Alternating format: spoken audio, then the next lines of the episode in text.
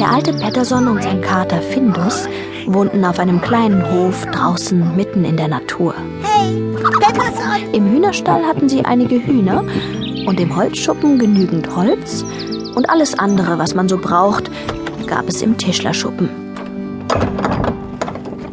Sie bekamen nicht oft Besuch. Und das ist auch gut Und so. das war nur gut so, fand Petterson. Aber eines Tages kam der Nachbar Gustafsson mit seinem Hund an der Leine und dem Gewehr über der Schulter vorbei. Hey, du, Patterson, Er sah ziemlich grimmig aus. hat dich der Fuchs auch besucht? Nee, hier war kein Fuchs. Ich hab jedenfalls nichts gemerkt. Das hättest du schon gemerkt, wenn er da gewesen wäre. Er ist ein Hühnerdieb.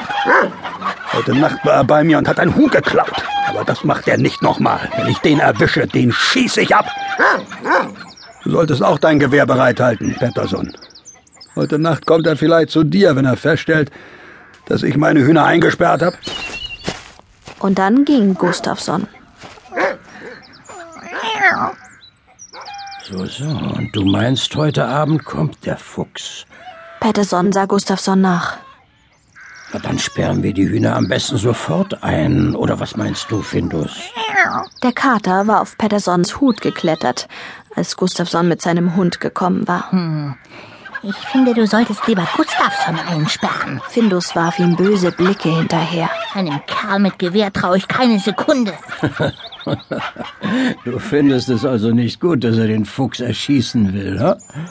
Der frisst doch sonst unsere Hühner auf. Füchse soll man nicht erschießen, die muss man reinlegen. So mache ich das immer. Das kann ich mir vorstellen. Aber ich geb dir recht, Findus. Es wäre schade, den Fuchs zu erschießen. Uns wird schon was einfallen, womit wir ihn verscheuchen. Etwas, damit ihm der Appetit auf Hühner vergeht.